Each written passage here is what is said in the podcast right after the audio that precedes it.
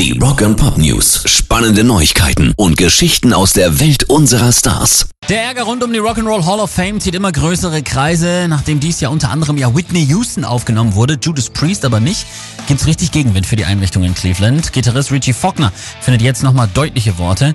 Das ergibt keinen Sinn, oder? schreibt er. Das ist der Grund, warum die Rock'n'Roll keinerlei Berechtigung für mich hat und niemals haben wird. Ich habe es schon vorher gesagt, aber 50 Jahre dabei zu sein, weiterhin Musik zu machen und auf Tour zu sein mit den besten Fans der Welt ist die größte Anerkennung, die ich mir vorstellen kann. Diese Institutionen haben sich auf den Verdiensten dieser Jungs gegründet sie jetzt nicht aufzunehmen, ist ein Witz, sagt Faulkner, der seit 2011 ja erst Mitglied der Band wurde. Er selbst steht deshalb auch nicht auf der Liste für die Rock'n'Roll Hall of Fame. Rock and Pop News. Riesenehre für die Jungs von Queen. Sie werden die erste Band sein, die eine eigene offizielle Münzkollektion von der Royal Mint bekommt. Da gibt's eine 5 Pfund Münze für 13 Pfund zu kaufen, aber auch eine volle Unze Gold. Die kostet dann schlappe 2020 Pfund.